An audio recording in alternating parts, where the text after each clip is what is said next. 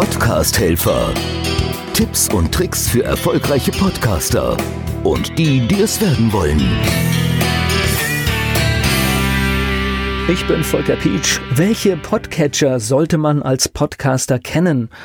Da gibt es natürlich einige, die sind klar gesetzt. Apple Podcast, Spotify, das sollte man schon wissen. Und man sollte auch schauen, dass man ordentlich bei Google Podcast gelistet ist. Die Präsenz bei dieser, die schadet natürlich auch nicht.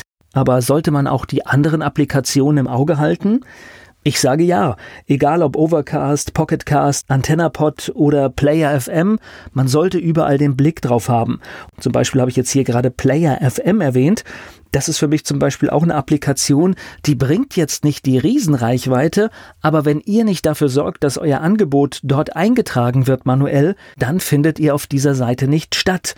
Und wenn das jetzt auf einigen Applikationen der Fall ist, dann summiert sich das relativ schnell in der Reichweite. Also auch die kleineren Applikationen immer wieder mal testen und im Auge haben. Den Audiopodcast bei YouTube einzustellen ist übrigens auch empfehlenswert.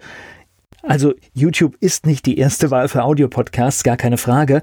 Doch ich finde es erstaunlich, dass, wenn man das so über Wochen und Monate verfolgt, dass dann doch bei einigen unserer Kunden schnell mal drei- oder vierstellige Zugriffszahlen auftauchen. Und das einfach nur, dass man es nebenbei macht, ist dann schon eine Menge und das sorgt natürlich auch dafür, dass ihr mit eurem Podcast schneller ans Ziel kommt.